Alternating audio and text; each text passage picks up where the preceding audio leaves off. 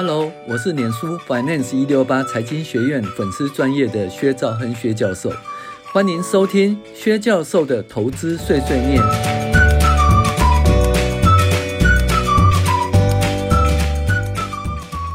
各位网友，大家好，我是薛兆亨薛教授。那我们今天来谈财报怪谈十四啊，第十四集啊，存款太多，获利也会出事。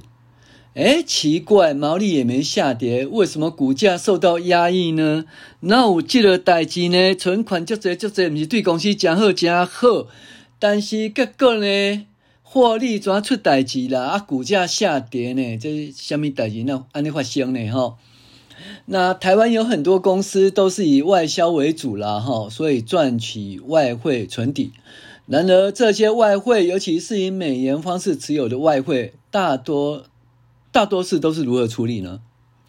哦，那有些公司呢是自然避险呢、啊，也就是说，哎，进货用美元计价，销货用美元计价，呃，这样的话，美元的涨跌对企业影响就不大了哈。如果它进货跟销货没有差很多的话，哦，那对于出口商而言呢，基本上是怕台币升值啦，因为。假如销售金额是以美元计价，当台币升值时，如果美元兑换台币由三十二比一升值到三十比一，那假设单位售价是一百美元呢？那换算台台币会由三千两百元降到三千元，哦，那就三十二比一是三千两百元，那三十比一变三千元，产生了两百元的兑换损失，哈。那为了避免这种情形呢，很多外销的公司都会放空美元避险，哈，呃，做在期货避险就对了。那将台币对美元锁住在三十二比一啦。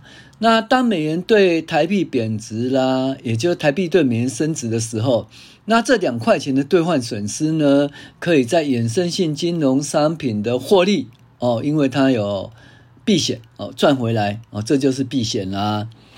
反之呢，当台币贬值时，外销厂商呢本来是三十比一的汇率贬到三十二点一比一的汇率的时候，那么原来台币换算会从售价从多少三千美元涨到三千两百美元呢、啊？那会产生两百元的兑换利益。呃，但是你当初有避险呢、啊，就放空美元呢，哈，所以会产生两百元的损失。那跟刚好跟你两百元的兑换利益冲销了，哈。意思就是锁住你当初销售的售价哈及获利，用台币来计算。大部分的公司很难预测其兑换利益跟兑换损失哈。为什么？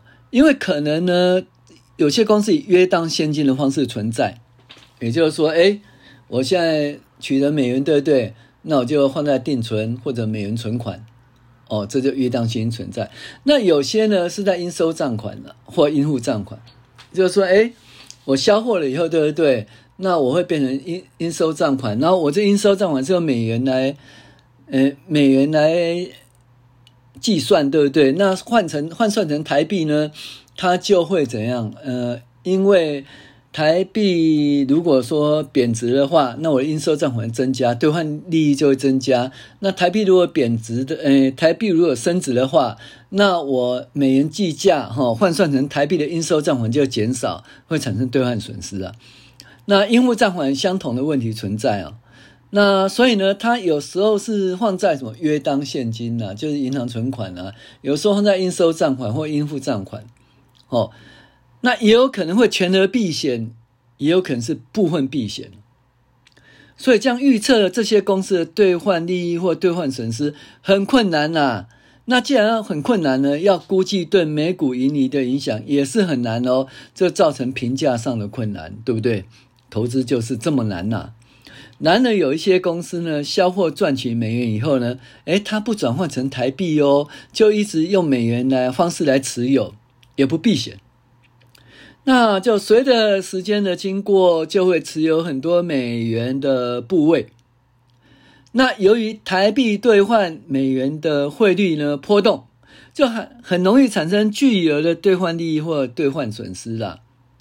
那这种公司的财对财报就很好预测，为什么？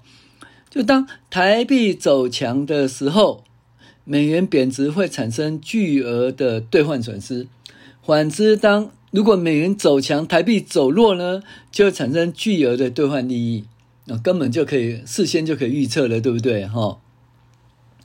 那以这家公司为例，在一百零五年，美元资产用新台币计价，哈，达多少？十五点六亿美台币。那如果新台币贬值，就会产生巨额的兑换利益了。反之，如果新台币升值，就有巨额兑换损失了。那在一百零五年，由于持有美元呢，而，持有巨额美元产生兑换损失啊，导致公司股价由七十五元跌到六十五元以下。那其实公司本质不变，毛利也相当好啦，只是兑换损失就可以导致股价大幅波动。哦，其实不用等到财报公布，就光看其美元对台币汇率波动，就可以预先哦估计它会的业外的兑换利益或兑换损失有多少啊？那它还没它还没公布嘛，所以你要预先知道。那如果说诶是巨额兑换利益，你就先买嘛，买了压在那一边嘛，对不对？那如果是巨额兑换损失，你就看，哎，那这家公司本益比会不会太高哈？所以你是不是要先先卖一波啦，还是要放空哈？就是这样子。这其实很好估计，因为它的美元资产就是只会越来越多，越来越多，越来越多，哦。因为随着它外销，呃，收入美元越来越多哈，所以它这个会有兑换盈余跟兑换损失，你就可以去估计它哈，那就可以赚取价差哈。这就我们这个呃，这个财报怪谈第十四讲哈，存款太多也会出事。诶，这这个出事不是说哦，什么内神通外鬼啦，然后亏空公司的钱不是哦。完完全是因为呃持有外币太多而产生的问题所在哈，我是薛章薛教授，谢谢您的收听。